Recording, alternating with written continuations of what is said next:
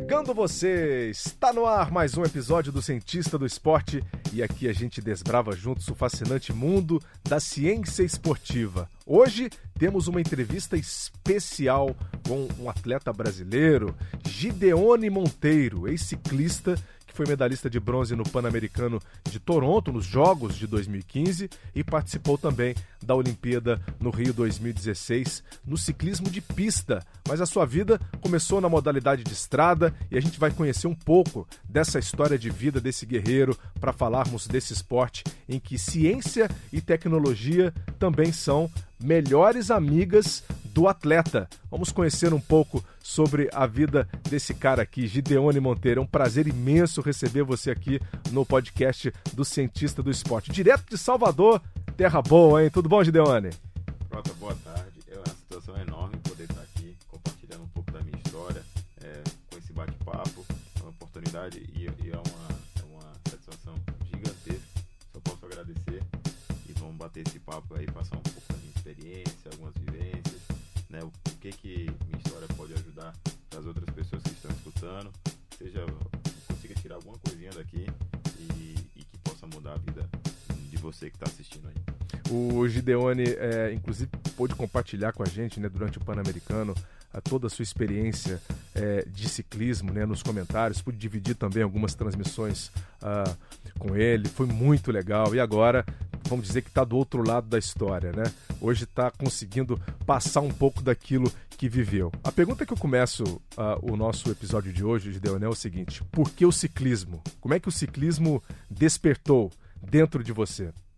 Olha, Prota, é, história com ciclismo vem desde quando eu era criança. Né? Desde quando eu me entendo como por gente, é, a bicicleta teve envolvido na minha vida. É, eu morava, é, onde eu morava, a casa que eu morava, eram três andares. E aí embaixo era a loja do meu tio de bike, é, a casa dele no meio e a minha em cima. Então, é, eu sempre tive muito presente no meio, né, de bicicleta, envolvido no meio da loja. Eu gostava quando vinha é, os amigos do meu tio, eu ficava ali no meio, segurando a bicicleta, ficava olhando, escutando naquela roda ali. Então, é, esse, essa vontade da bicicleta desper, foi despertada em mim desde quando eu era criança.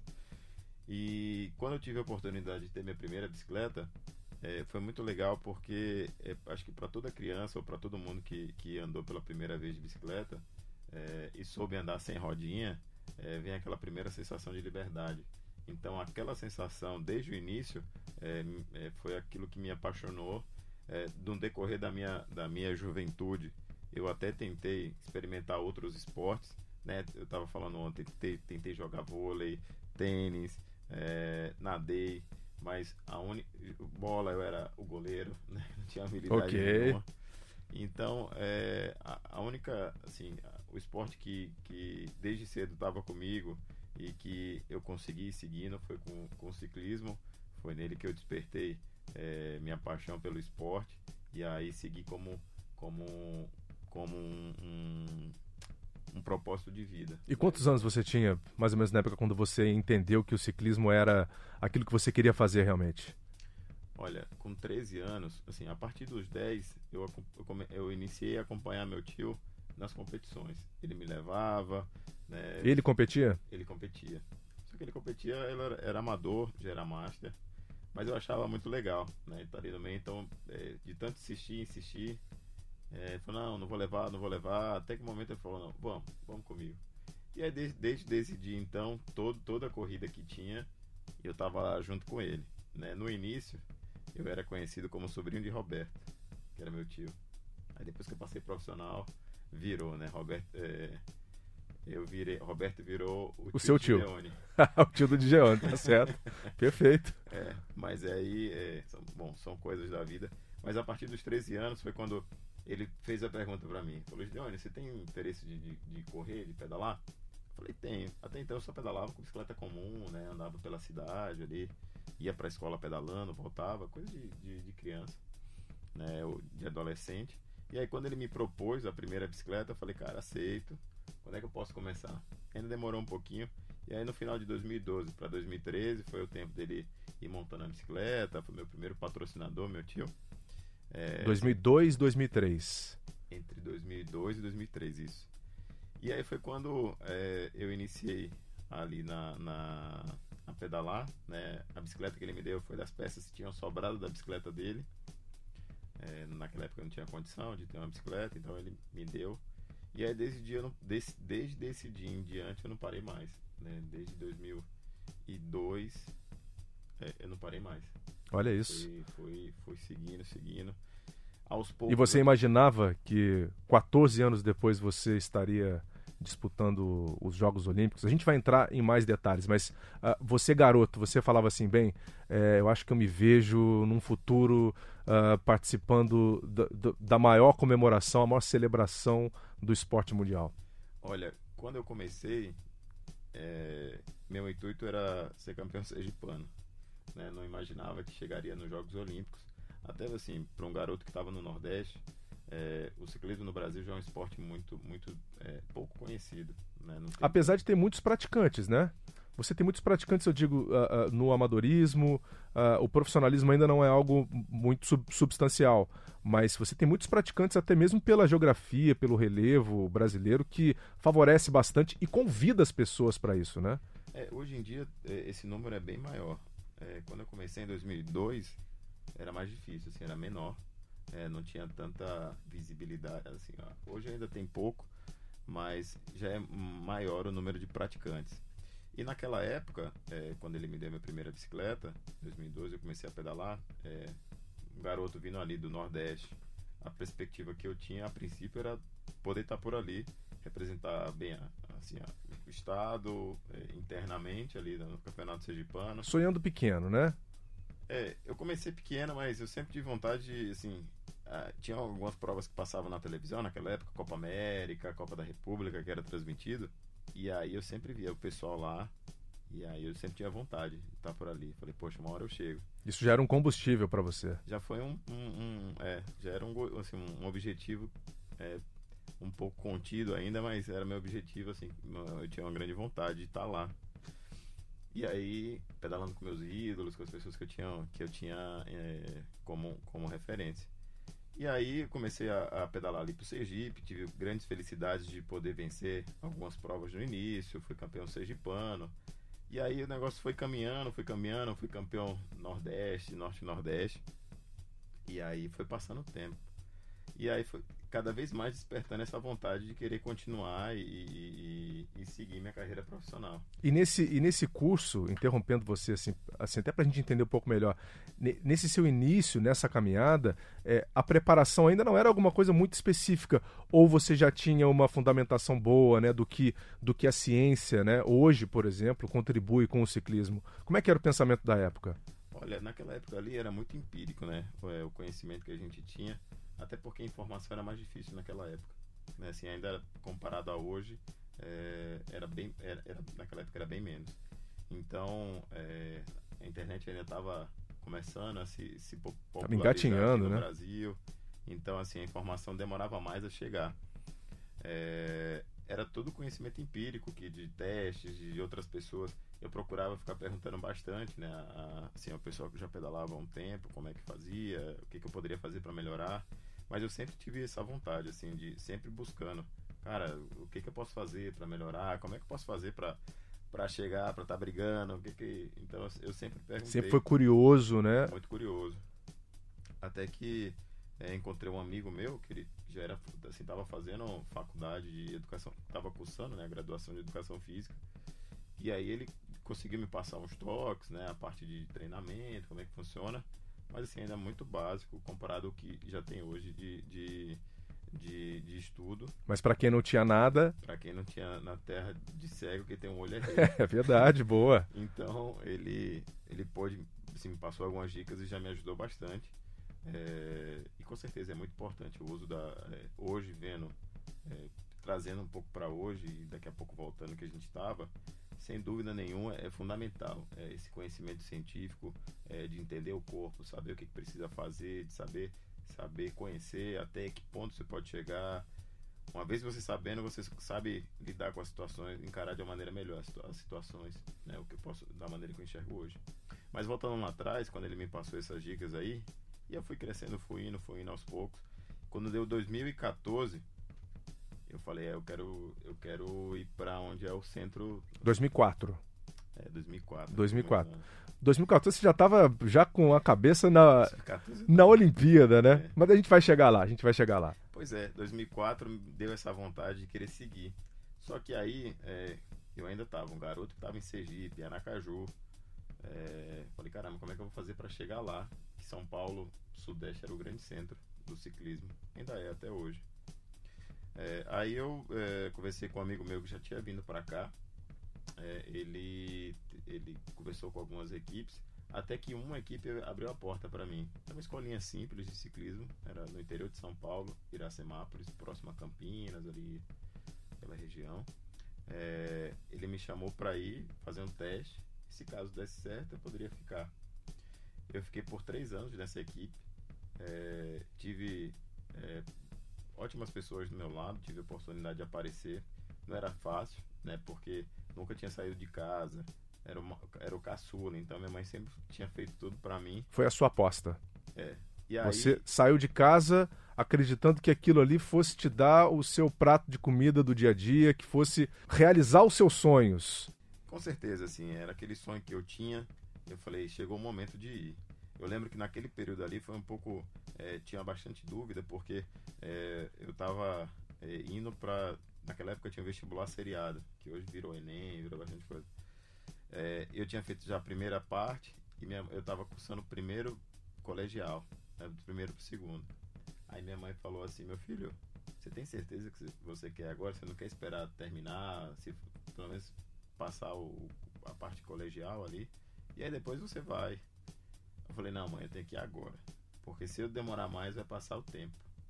Passar e eu não vou conseguir. É, eu não vou eu vou passar a oportunidade e vai ficar muito ruim para mim. Pelo menos era uma, era uma urgência que você sentia é. de que você tinha que ir para o próximo nível, né? Tinha. Você tinha que dar o próximo passo porque muita gente já estava na sua frente. É. E assim, é, e porque no Nordeste as eu já tinha tudo que eu poderia ter ganho como um atleta na minha categoria eu já tinha ganho. Eu falei, mãe, eu quero mais. Assim, eu acho que eu preciso, chegou na hora de seguir, de procurar desafios maiores. E aí foi quando eu consegui vir para São Paulo Fiquei ah, nessa equipe 2000 e 2005. Eu, eu vim em 2005, pra, de 4 para 5. Não, de 5 para 6 eu vim. Aí eu fiquei 2006, 2007. É, e até quando, quando. É engraçado, porque assim, quando eu estava correndo no Nordeste, meu objetivo era ser o máximo que poderia, que era campeão Norte-Nordeste, né? Que tem uma, um campeonato. Quando eu vim para São Paulo, eu falei: caramba, não, meu objetivo aqui, eu vim para São Paulo ser campeão paulista ou, ou campeão brasileiro. É, eu ainda era júnior nessa época. Aí devagarinho eu fui indo, fui no meu primeiro ano, fui tão bem no Campeonato Brasileiro, nem no Campeonato Paulista. No outro ano, eu vim com a faca no dente de novo. Eu falei, cara, esse ano eu tenho que ir, é meu último ano, eu tenho que ir pra tudo ou nada nessa parte de júnior. Aí eu ganhei tudo que eu pude. Sim, eu, eu, por ter saído de casa, então eu pensava o seguinte, cara, eu tô aqui, eu tenho que fazer valer a pena. Eu pensava tem que fazer valer a pena para poder compensar o esforço de, de, de, de, estar aqui e o esforço e o sacrifício da minha família, tanto de mim das pessoas que eu gosto. Então eu saía para treinar de manhã e de tarde. É, o que eu poderia fazer para a bicicleta eu faria, assim, né, querendo, querendo chegar ao objetivo. Então, essa mudança de mentalidade, consegui aí vencer algumas provas, assim, tudo que eu tinha de objetivo eu consegui vencer. É, e me deu uma, um, um uma força muito grande para mim entrar na, entrar na categoria sub-23 é, mais confiante. Falei, acho que estou no caminho certo, estou conseguindo é, alcançar, alcançar esses objetivos que eu tenho vontade. Então e aqui no Brasil, você já estava ganhando visibilidade uh, dentro do esporte? Já. Você sentia né, que tinha algo diferente acontecendo com você? É, eu, tava, eu, eu sentia, até quando eu competia com os atletas já da elite, eu já conseguia andar junto. E, é, e, até cheguei a ganhar uma prova, né, competindo com o pessoal da elite. Então a pessoa já começou a ficar ali um pouco no radar. Quem é esse moleque, né, que tá aparecendo aí? E aí quando eu passei para a categoria sub-23, meu primeiro ano, né, com 18 anos, eu fui competir a volta de São Paulo, que era uma corrida importante aqui no interior de São Paulo. E aí eu consegui, assim, vir embalado de algumas competições. Eu fiquei, é, sempre trava entre os cinco, né? Que isso para um moleque de 18 anos, vindo uma, uma uma equipe pequena, né, uma estrutura menor do que as outras, fora, o pessoal começou a ficar, ficar de olho, né? É, logo depois veio o Campeonato Pan-Americano. E até então, é, eu nunca tinha entrado na seleção brasileira. E meu sonho de júnior era sempre, sempre quando saía convocação, eu tinha expectativa e nada. Caramba, tá bom. Uma hora chega, né? Vou fazer minha, minha parte aqui, uma hora chega. E aí eu fui chamado para fazer essa competição, Campeonato Pan-Americano, pela seleção, fui o último a ser chamado. Mas beleza, né? Fui com o maior prazer, estava muito feliz, empolgado. Campeonato americano é diferente de jogos pan-americanos, né? O Campeonato é. Pan-Americano é a competição única e exclusivamente do ciclismo. Somente do ciclismo. Né? E aí, Campeonato Pan-Americano de estrada. Então, só fazer as provas de estrada. E aí eu, chamei, eu vim, é, fui convocado. E naquela época eu corria junto, Elite Sub-23. E beleza, o técnico fez a reunião antes da prova. É, falou, Gideone, você que tá vindo agora, é novo, você fica. Faz a primeira parte da prova e deixa o final pra galera que, que é mais experiente e tem mais, tem mais chance ali de estar tá mais forte, tem chance de brigar pela medalha. Beleza, mandou, eu faço. Só que nessa. Né, em, chegou uma situação que a, a prova decidiu bem no início, desde, desde o início. Então eu saí na fuga certa, né? Com duas voltas a, a corrida já se decidiu. Eu saí na fuga certa. Resumindo, acabei sendo campeão pan-americano dessa corrida, né, sub-23, e ajudei o meu amigo que estava comigo também na fuga elite. Ele fez terceiro, e aí minha vida começou a mudar. Né? Eu falo muito, converso às vezes com a galera, que existe o Gideone em, em várias versões, porque quando eu depois dessa competição parece que foi uma nova versão minha que apareceu, Gideone 2.0, né? Porque aí parece que abriu bastante coisa. Repaginado. Repaginado. E aí, em relação a oportunidades também, oportunidade. convites para você treinar em outras equipes. É, por conta desse, desse, dessa vitória, né, de ter sido campeão pan-americano com 18 anos, o Brasil não fazia isso há muito tempo. É, eu fui convidado para fazer o campeonato mundial na Itália. E aí eu fui embalado para fazer esse campeonato mundial. E aí eu também vim conversando que existia um projeto naquela época chamava Revela, é, Projeto Revela Talentos. Tinha um atleta, o Luciano Paglarini, que era um atleta brasileiro que já competia na Itália. Ele levava alguns atletas para competir lá, né, para correr, para entrar em equipes italianas. Resumindo, ele me chamou para fazer parte desse projeto. Assim, eu fiz o, fiz o campeonato mundial, consegui fazer muito bem. É, desse campeonato mundial, fui chamado para competir para uma equipe italiana, né, lá que passei meus quase quatro anos. É, e aí fui, tive a oportunidade de ainda vencer mais algumas vezes o Campeonato Pan-Americano. Mas isso é, você já estava vivendo lá na Itália? Isso, em 2000, quando foi de 2000 e, em 2008 eu fui para a Itália. E conseguiu, assim, você pôde correr também o Giro de Itália, que é uma, uma competição super tradicional, né, no meio do ciclismo. Como é que é? Como é que é a preparação para uma competição como essa? Um Giro de, de Itália, um Tour de France, é, em que a gente vê tanto destacado né, na mídia esportiva mundial? Olha, é, só completando, e aí eu fui para a Itália, né, tive a oportunidade de ir para lá, passei meus quatro anos. Eu não cheguei a integrar, é, é eu cheguei muito próximo de passar profissional, cheguei até a categoria sub-23, que é naquela época que na Itália chama diletante, mas fiz o Giro B, Giro Baby, que é um, uma prévia antes do Giro de Itália. Consegui ficar em segundo lugar, né, não, não cheguei a passar profissional, Ainda conversei com algumas equipes, mas é, não passei profissional. É, mas entrando no caso da preparação para um, uma corrida como essa, o Giro de Itália, Tour de France, assim, é, existe blocos de treinamento, né, e toda uma preparação, é, tanto a parte de fora da temporada, parte de fortalecimento, é, e o atleta precisa de toda uma estrutura para fazer uma prova dessa, porque são 21 dias, é, ali no extremo da, da, da, condição física, porque a gente chega a pegar etapas de 250, 260 quilômetros, isso com dois dias de descanso né, durante esse, esses 21 dias. Então, assim, o atleta precisa tanto estrutura física, mental, é, estrutura em volta dele, né, da equipe, né, para dar toda assistência. E assim, o treinamento é, sem sombra de dúvidas, é desgastante ao extremo, porque é, a gente chega a fazer, dependendo da uma prova dessa, a gente faz quase mil quilômetros por semana para poder preparar para uma prova dessa. Por semana? É. Minha nossa, como é que é a rotina de um ciclista profissional ou um ciclista que já está se tornando profissional? Como é composta essa parte do treinamento dele? Olha, é bem interessante. Assim, o ciclismo ele é um esporte que ele requer 100% de, de atenção, o ciclismo de alto rendimento. É, a gente dentro do esporte fala que o ciclismo às vezes até é muito ingrato, porque ele só quer tudo para ele, né? Então a gente acorda, assim, quando o atleta é, ele faz isso é, profissionalmente, ele cada um leva de uma maneira, mas a, a galera acorda tranquilo, sem despertador, né? o atleta acaba fazendo só isso, né? Só se dedicar ao esporte. Então ele ele acorda, toma o café dele, sem, sem, sem às vezes sem despertador, mas às vezes com ou sem, ou quem tem um relógio biológico, toma seu café, já sabe, recebe o treino que tem que fazer na semana.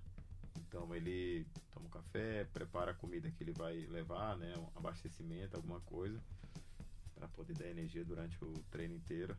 É, ele sai para fazer o treino que ele tem, volta, quando ele chega em casa, muitas vezes ele sai 8, 9 da manhã, chega 4, 3, 4 horas da tarde, e aí toma algum, algum repositor energético, alguma coisa para recuperar um pouco a musculatura, toma um banho, aí a gente baixa para ver os gráficos, como é que foi o treino, é, faz um pouco de alongamento.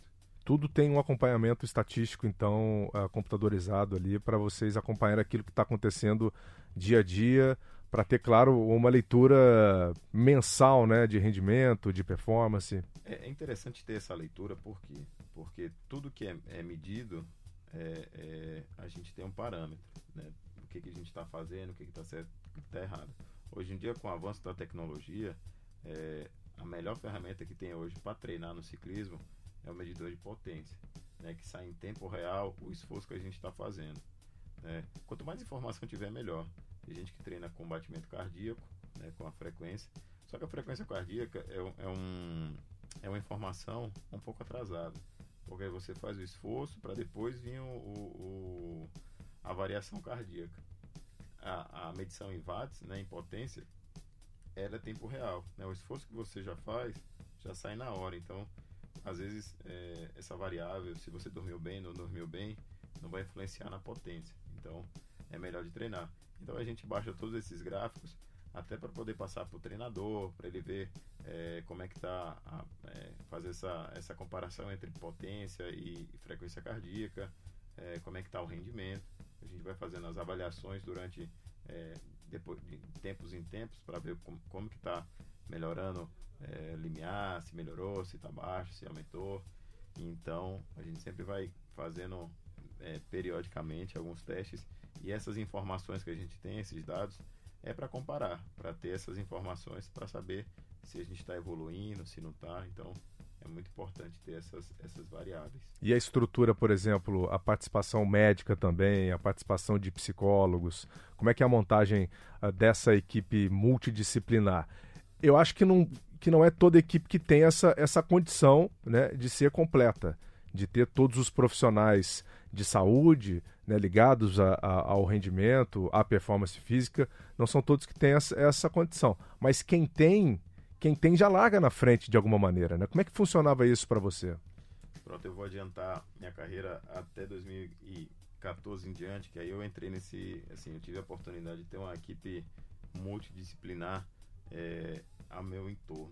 Né? Então, quando a gente tem profissionais que você confia do seu lado, é, alguns pontos são muito importantes. Né? Por exemplo, minha vida ela mudou bastante é, quando eu passei a, a, a, ter mais domínio também do meu controle emocional. Porque o atleta não existe, não é um atleta, ele não é um atleta só quando pedala, é não, é, não é diferente o atleta que pedala e, o, e, a, e a pessoa em si, é um ser só. Então, é, às vezes acontecia alguma coisa fora, é, que aí acabava me estabilizando dentro da, em cima da bicicleta. Então, quando eu soube conciliar tudo isso, juntar a vida pessoal com vida profissional e desafio e é, ter esse, esse controle emocional, de saber o que está fazendo, manter sempre focado, Isso aí me deu é, me, me subiu em um outro patamar. Porque é, não é só o cara ter talento, mas saber lidar com as emoções, saber lidar com a pressão, saber lidar com, com vitórias e derrotas, isso é muito importante. A mente do atleta precisa ser muito forte. A gente bate nessa tecla aqui no, é. no, no, no, podcast do Cientista do Esporte, a gente fala muito disso. A gente já falou, inclusive, de mindfulness, né, que é, um, é, uma, é uma técnica muito importante também para que o atleta consiga buscar concentração máxima, né, consiga se enxergar melhor. E, e, e, e, assim, o rendimento ele é, é instantâneo, né? ele é, é proporcional à forma como você lida com isso. Com certeza. E tem uma coisa assim que, que eu aprendi bastante, levo isso além da minha carreira como atleta, levo para minha vida, que é o seguinte. É, na, na vida da gente, a gente tem um negócio chamado os ICs. Vocês já ouviram falar? ICs são poxa, e se eu for mal, e se não der certo, e se, e se, e se essa dúvida. Essa dúvida é maior, é, como é que eu posso dizer? É o que mais drena a energia da gente. Porque imagina que a gente existe um cano e ele está cheio de furos, que vai passar uma água, ele está cheio de furos. Esses furos são esses ICs, essas dúvidas, que no final ela não vai chegar a 100% a energia que precisa. Então, quando a gente vai tampando esses furos, né? Eliminando esses ICs. Ó, cara, se for bem, deixa rolar, velho. Se for, faz, se não.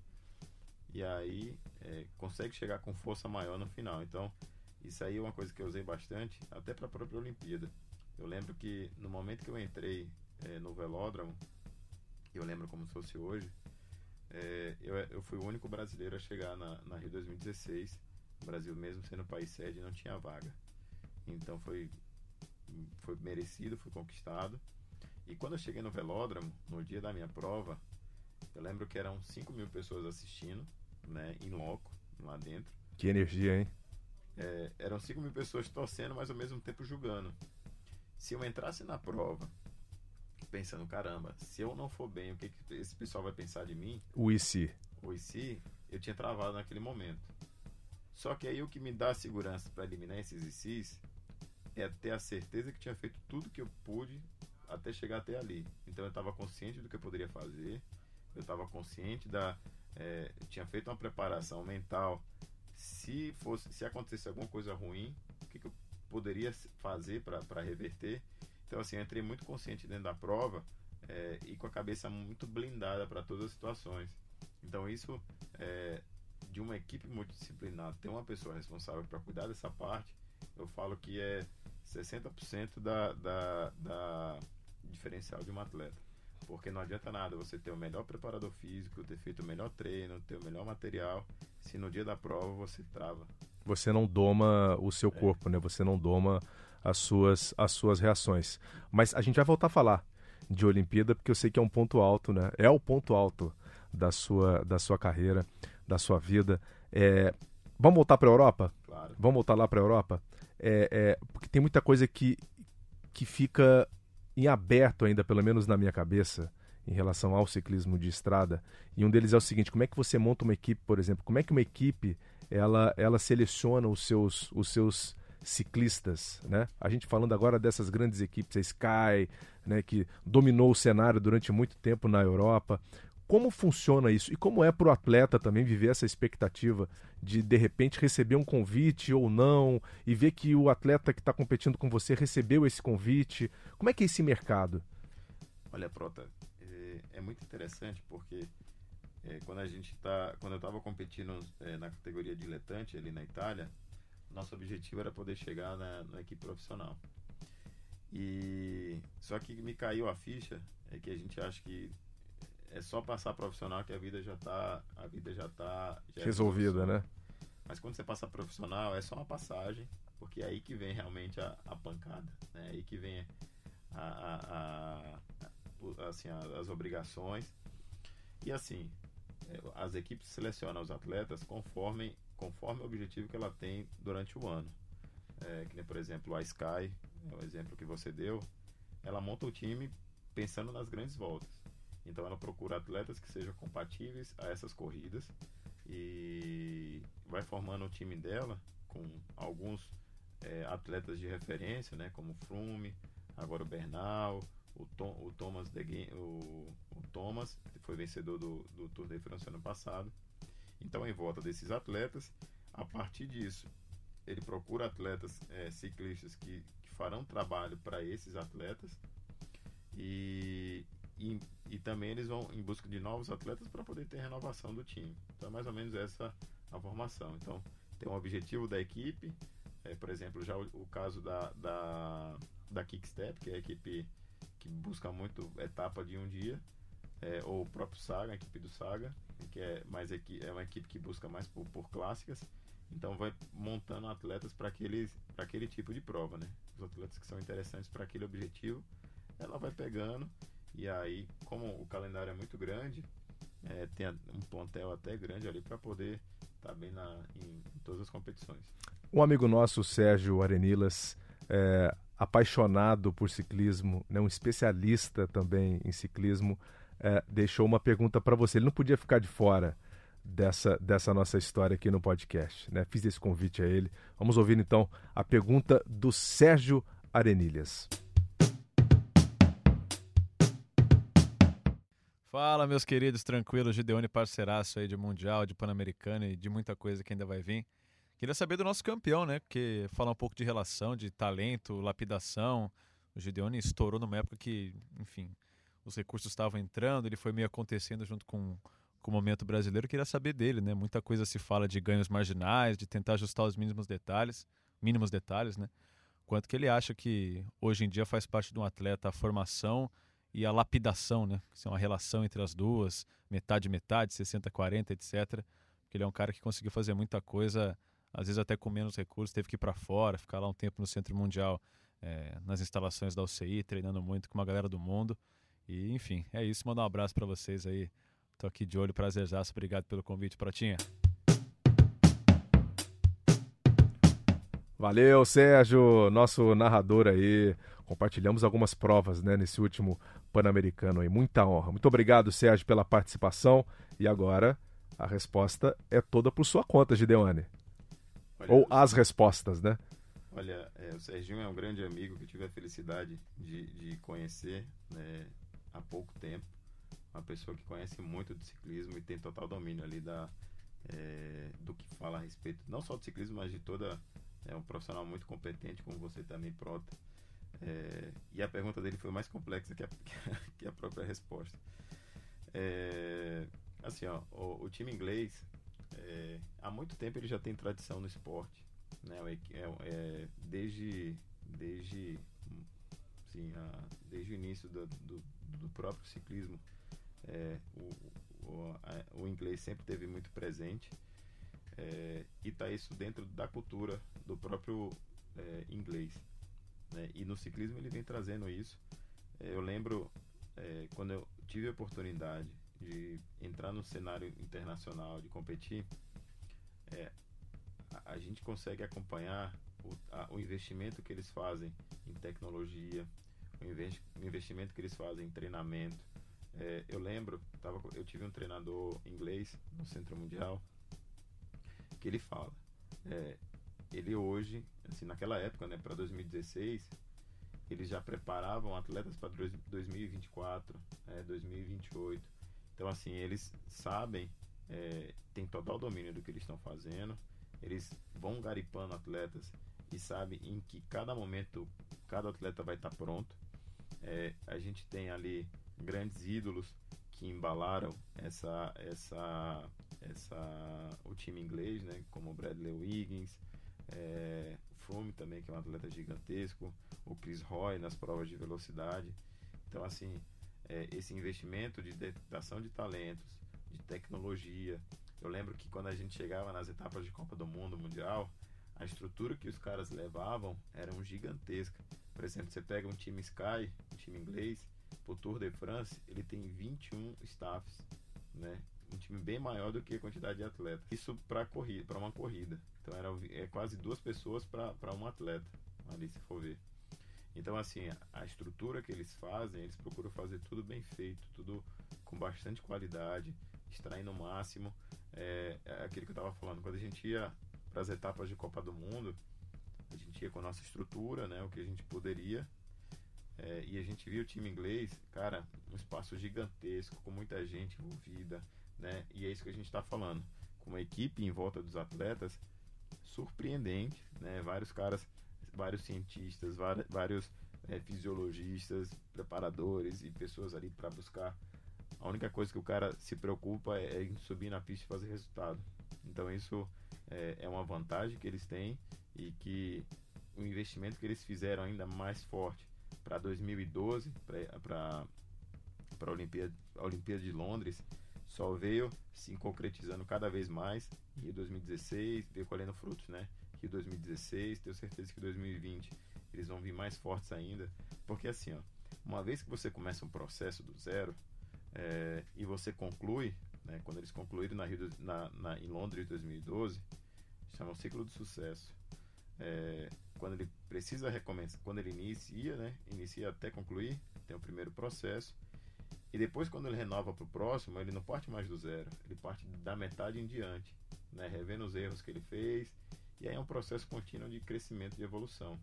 Então, eles estão nesse processo há muito tempo de evolução, melhor evolução, melhor evolução, detectando um erro, o que, que pode melhorar. E isso deixa, deixa há uma vantagem muito grande em relação aos outros times, porque há muito tempo eles já vêm trabalhando, trabalhando, trabalhando, se renovando, se renovando, renovando, detectando um erro, e aí eles conseguem essa hegemonia que eles têm há muito tempo no ciclismo de pista, no ciclismo de estrada, né? Então, é, isso é, acredito que é o diferencial que eles tenham. E o que eu pude aprender deles é o seguinte, assim, é, e eu aprendi bastante com esse técnico que eu tive em inglês lá no Centro Mundial é o seguinte. Você passou, né, um tempo, uh, um bom tempo uh, no, no, centro de treinamento da UCI, né, da União Internacional de Ciclismo. Passei dois anos, dois anos e pouco lá no Centro Mundial. Tive a oportunidade de dividir é, várias horas de treinamento com até alguns atletas hoje que ainda, que ainda estão brilhando. É, e o que eu pude aprender é o seguinte, assim, é, aprender a, assim, a, o quanto que é importante a preparação. Né? Antes de eu ir para o Centro Mundial, é, eu tinha um problema que era o seguinte, eu gostava só de competir. De treinar ainda ficava um pouco enrolando e, assim, era. Não era. Assim, eu ia porque tinha obrigação, mas não tinha aquele gosto tão grande de, de se preparar. Você não extraía todo o seu potencial, né? É. Tudo aquilo que você podia entregar. Depois que eu fui para o Centro Mundial, é, e eu fiquei pensando, poxa, eu poderia ter ido bem antes pro Centro Mundial. Acho que minha evolução ia ser maior. Mas assim, aprendi é, o quanto que é importante assim planejar toda a preparação. Até para você descansar existe um, um, uma periodização que você pode fazer, né? Porque é, sabe esse treinamento metódico de saber cada o momento, que ponto, negócio muito bem desenhado. Depois que eu tive a oportunidade de conhecer isso, eu vi o quanto que eu evoluí é, e isso eu trago para minha vida em tudo, né? Saber os porquês, por que, que acontece qualquer coisa, por que, que acontece tal situação. Eu lembro quando eu cheguei no Centro Mundial, foi para fazer minha preparação para Rio 2016. É, eu quando eu cheguei lá, eu sabia que existia assim a força que os atletas tinham, o tempo que eles estavam já competindo. Existia duas maneiras, dois caminhos que eu poderia seguir, três caminhos. Né? O primeiro caminho, ou eu tinha a mesma força que os caras tinham para poder bater de frente, né, conseguir minha vaga olímpica, ou eu entendia, me conhecia, sabia como é que funcionava a prova, né, o jogo, como é que, por que acontece cada situação, para mim saber me colocar em cada ponto e aproveitar é, o momento certo ali para gastar aquela força, ou abandonava. Eram os três caminhos que eu tinha.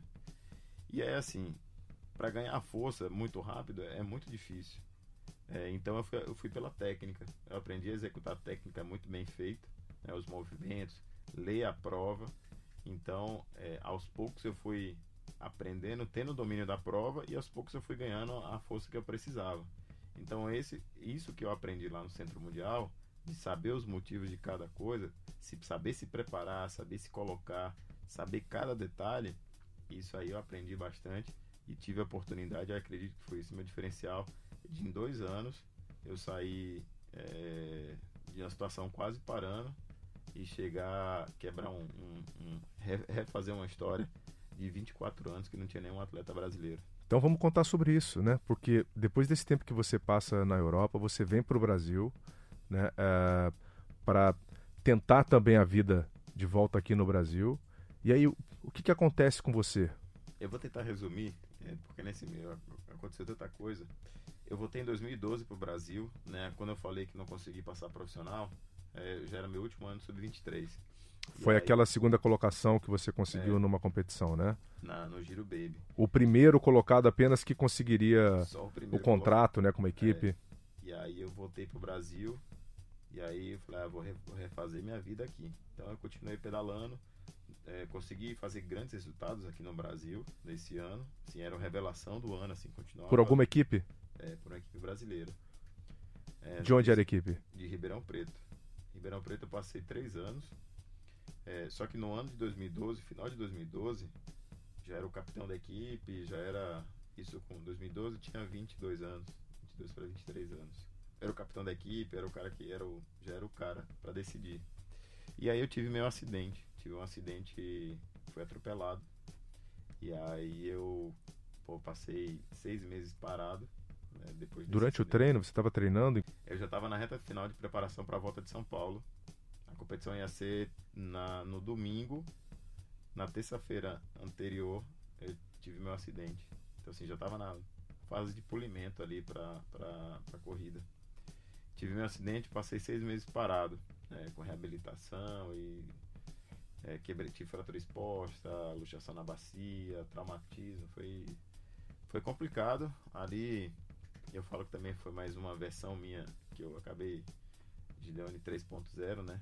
A versão, versão atualizada, porque o acidente ali me mostrou algumas coisas, né? É, me fez repensar alguns valores que eu dava antes e depois passei a dar. Aí beleza, passou esse acidente, eu consegui voltar no meio de 2013 em diante, com dificuldade, assim, muito inseguro, né? Porque quando eu tive meu acidente eu estava no auge. E aí quando eu voltei, minha cabeça achava que eu estava no auge, só que meu corpo estava, minha condição física estava muito baixa. Então falei, pô, será que eu vou conseguir voltar como eu estava antes, né? Então isso aí acabava. Como fazer, né? Mente e corpo se reencontrarem, né? É, tava total um, tava de um lado, tava do outro. E aí eu aos poucos consegui, né, com o pé no chão, devagar, consegui voltar. É, consegui terminar o ano até razoavelmente bem, né, consegui fazer alguns resultados interessantes. Só que aí chegou no final do ano, é, 2013. embora da equipe. Final de 2013. Final de 2013. Fui mandado embora para é, de 13 para 14. Eu fui mandado embora da equipe que eu tava. É, foi nesse mesmo período que eu conheci minha esposa, que hoje é minha atual esposa.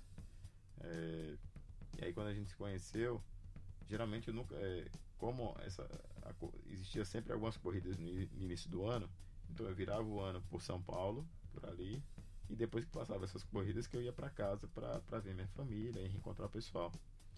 Como nesse ano a gente eu, eu tinha sido mandado embora da equipe que eu tava no final do ano, aí eu conversando com minha esposa, na minha época namorada, ela falou assim, não, já que você está sem equipe, vai para casa, né? Vai, passa, passa o Natal com sua família, com o pessoal lá, depois você vê o que, que você faz. Né? Acho que você já passou tanto tempo fora. Eu falei, tá bom, eu vou fazer isso mesmo. Eu vou para casa. Por felicidade, assim, minha e tinha que acontecer desse jeito. Quando eu cheguei em casa, passei o Natal com meus pais, conversei muito com meu pai, com minha mãe, com minha família. Quando eu volto para São Paulo para ver o que, que eu iria fazer da minha vida, né? Isso no final de janeiro. É, a equipe que eu tava me chamou de volta para fazer parte dela. Eu fui para buscar algumas coisas que tinha lá. O pessoal, e aí, você já acertou com alguém? Eu falei, não, estou é, procurando ainda. Aí eles falaram, não, então, se quiser voltar, assim, a gente não consegue ter o mesmo salário que você tinha, mas quiser fazer voltar, você tem as portas abertas. Eu falei, não, tá bom, eu vou voltar. Voltei, e aí, quando foi em. Isso foi no início de. No final. No, do meio pro final de janeiro. E aí eu fui fazer algumas competições. É, quando foi dia 3 de janeiro. É, foi dia 3. Minha mãe me liga. Assim, várias ligações. Assim, eu falei, mano, o que, que aconteceu? Aí quando eu ligo, minha mãe falando que meu pai morreu, assim, veio a falecer num acidente. Aí eu falei, poxa, que merda, né? Assim, tudo de uma vez, né? Começou a dar errado. Falei, não pode ser. Aí voltei para casa. Aí eu falei, pessoal, pessoal, eu tô indo para casa, meu pai faleceu. É, eu não sei o que eu vou fazer na minha vida. Isso já em 2014. Aí eu voltei, dia 4, dia 4 foi o funeral do meu pai. E aí eu falei pra minha mãe, eu falei, não, acho que eu já passei muito tempo fora, de 2005 até 2014, eram nove anos já fora de casa. Eu falei, caramba, passei tanto tempo fora. Assim, eu ia e voltava, mas passei muito tempo fora. Aí eu falei pra minha mãe, eu falei, não mãe, acho que eu vou eu vou parar por aqui. Acho que já cheguei, já tinha corrido na Itália, já tinha sido algumas vezes campeão do Campeonato Pan-Americano. Aí ela pegou, é, mãe é mãe, né? Ela pegou, virou para mim e falou assim: "Meu filho, seu pai gostava tanto que você gostava tanto que e, e tinha orgulho de ver você pedalando. Não para agora não, por conta disso, né? Vá para cá, vá, siga sua vida. Veja, se não der certo, você volta e aí você cumpriu sua sua sua, sua missão. Tá bom. Aí eu voltei para São Paulo isso em março. Por coincidência, é, tinha, tava rolando, ia rolar o campeonato sul-americano, Jogos Sul-Americanos de 2014. E aí o pessoal me chamou para fazer parte. Né? Quer fazer parte? Eu falei, ah, vou, vou fazer. Até então eu sempre tive presente na seleção, em todo esse período. E aí eu fui fazer a prova de Omnium, que era uma prova que ninguém, que ninguém assim, fiz a prova de perseguição por equipe. É aí que veio então a mudança do, é. do ciclismo de estrada para o ciclismo de pista. Foi. E foi aí que você começou já a respirar então a, Olimpíada do Rio de Janeiro. É, foi aí que na verdade começou a minha volta, assim, a, a foi daí que partiu a minha volta depois para chegar na Rio 2016. Porque quando foi assim, eu fiz essa prova por conta que é, o rapaz queria fazer teve problema e eu acabei entrando no lugar dele. É tudo de última hora? Tudo de última hora. Mas e tinha é... se preparado para isso ou foi Não. meio que de supetão mesmo? Assim, eu sempre, eu sempre, quando apareciam as oportunidades, eu sempre falava, ah, manda aí que eu faço, assim, nunca tive problema. E aí eu lembro que fui fazer junto com, com outro rapaz, é, e ele teve problema e eu segui. Né, me colocaram para fazer.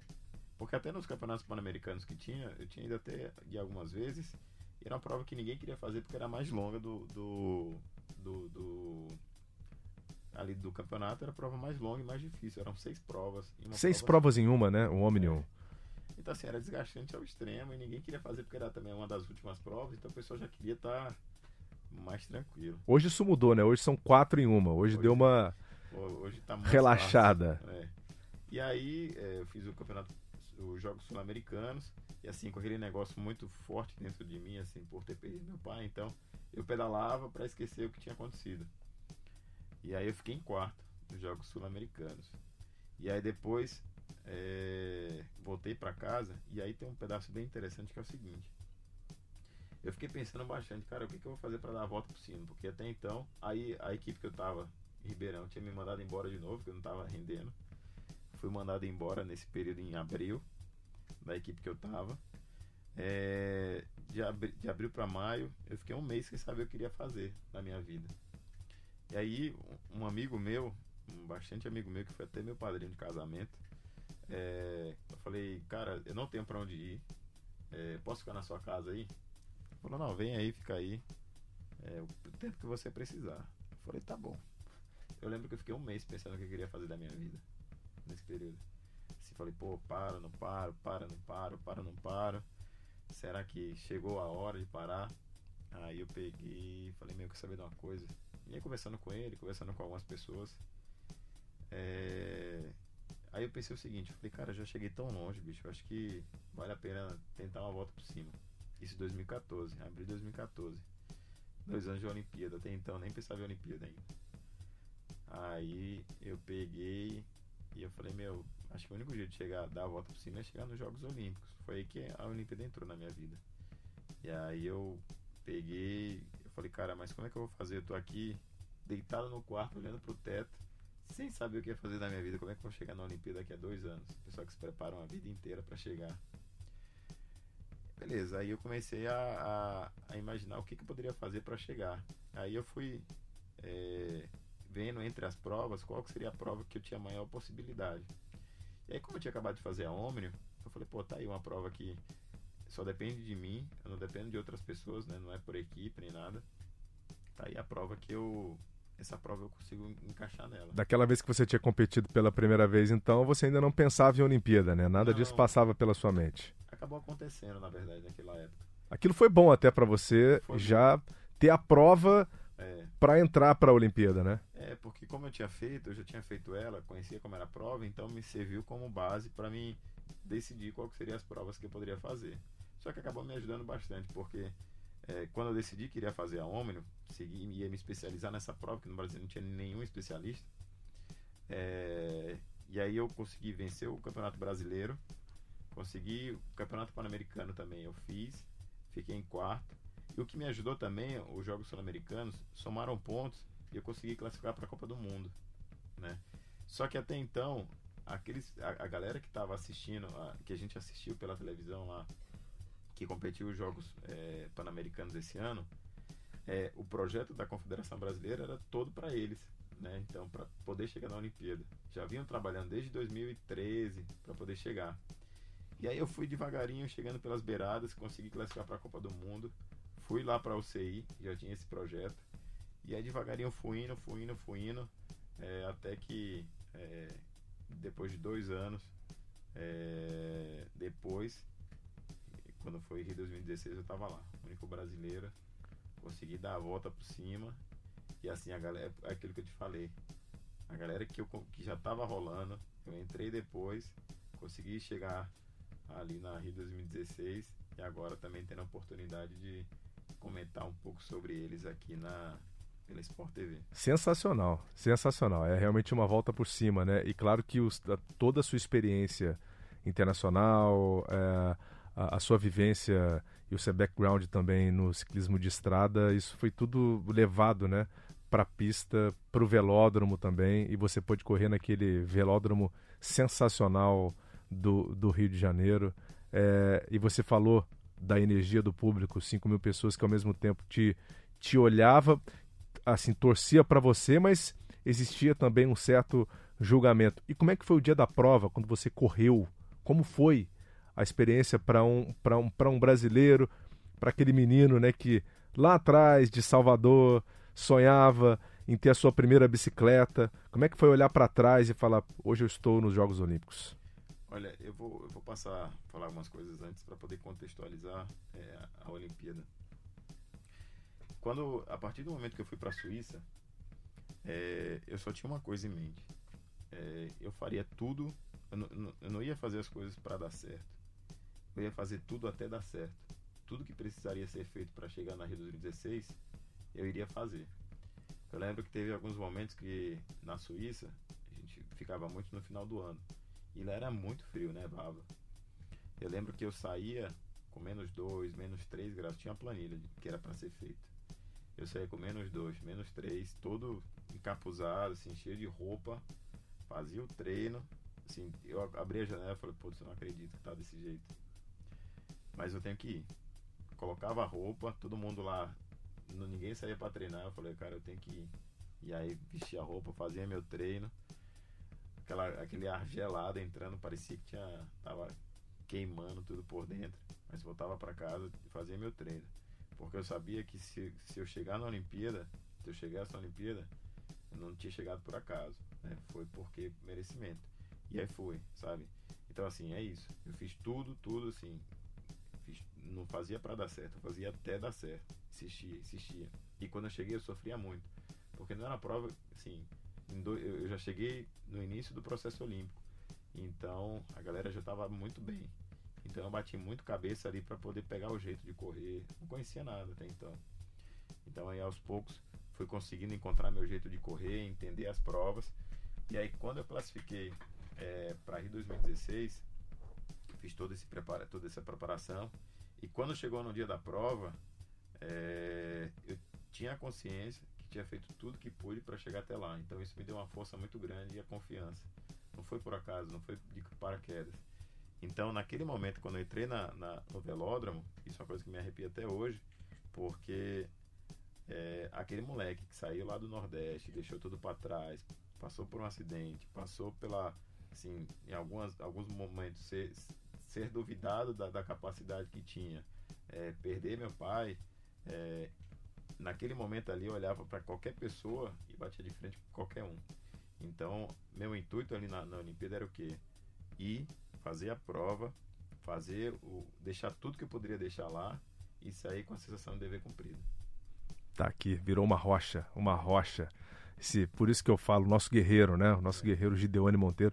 É, eu acho que as pessoas tinham que conhecer um pouco dessa sua história, né? Porque é, é mais uma história de superação do nosso esporte é, e que também sirva de exemplo, né? Para muitos outros que queiram seguir o caminho do ciclismo ou de qualquer modalidade. É, antes da gente encerrar, tem uma última pergunta do professor Paulo Azevedo, é o nosso assinante, e ele é praticamente um colaborador do Cientista do Esporte aqui, que eu acho que é, um, é uma direção legal que o ciclismo do Brasil pode seguir. E eu queria saber disso uh, da sua boca. Ele, ele faz a seguinte pergunta: por que, que não há uma aproximação entre ciclistas e universidades aqui no Brasil? Né?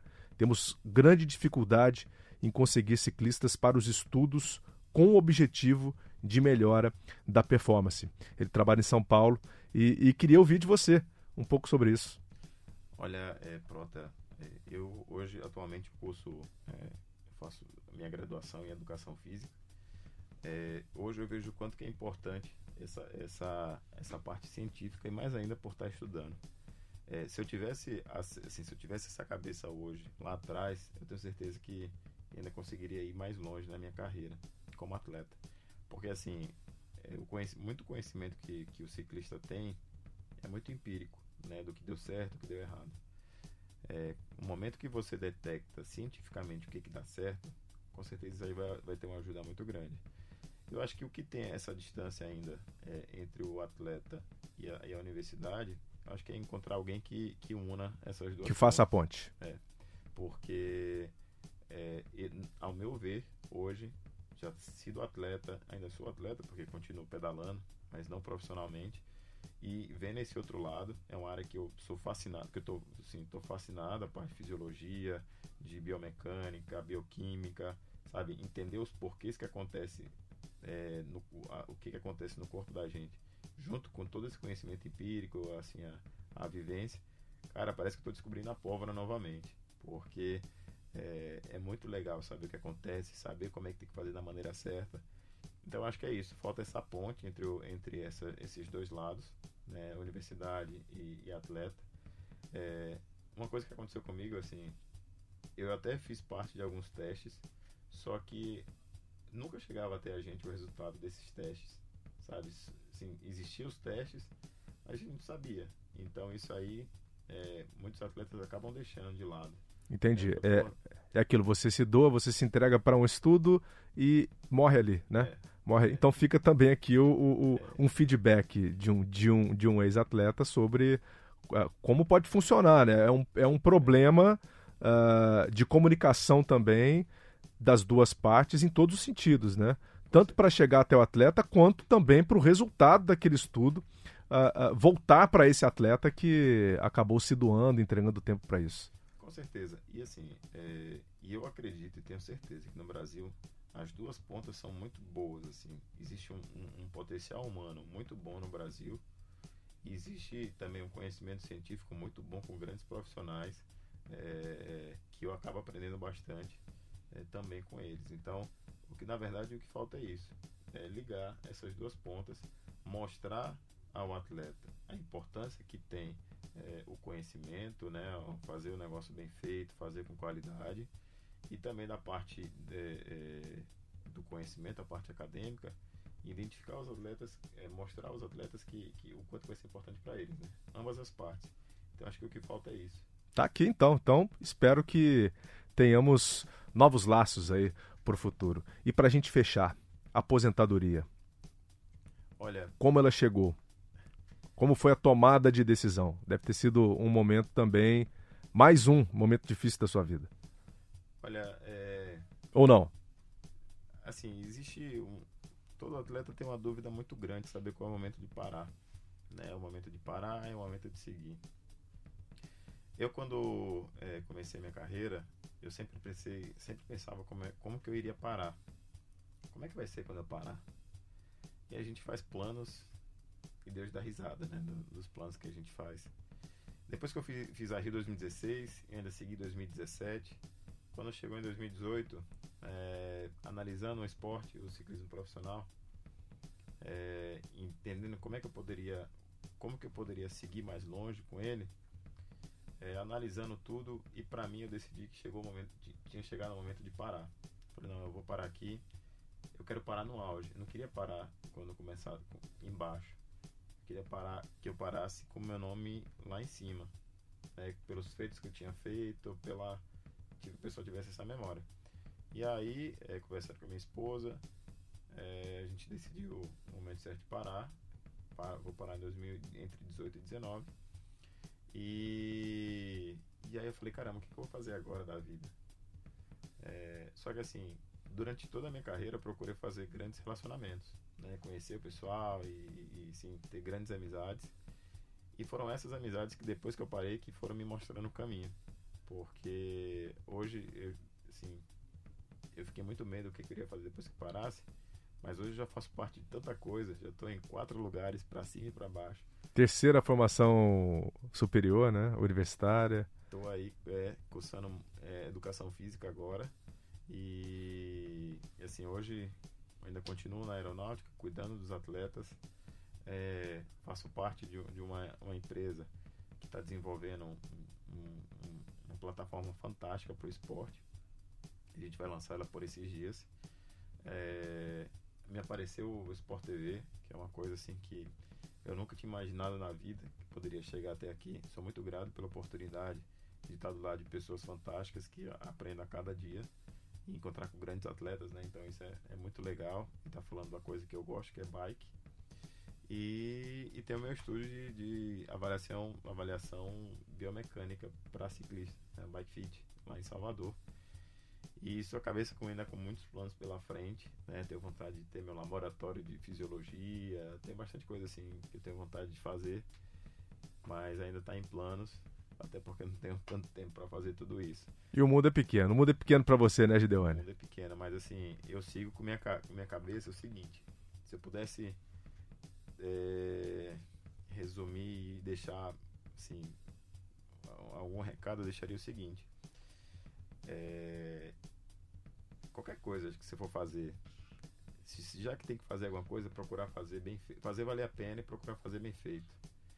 E fazer e não fazer até não fazer para conseguir, só para conseguir, mas fazer de tudo até que conclua todos os seus sonhos, né? Então, é, aquele moleque que saiu lá de Sergipe, é, querendo só ser um dos, um dos atletas ali, ganhar, ganhar algumas provas, chegou nos Jogos Olímpicos, é, refazendo a história do ciclismo é, é, de pista no Brasil, sendo um dos grandes nomes.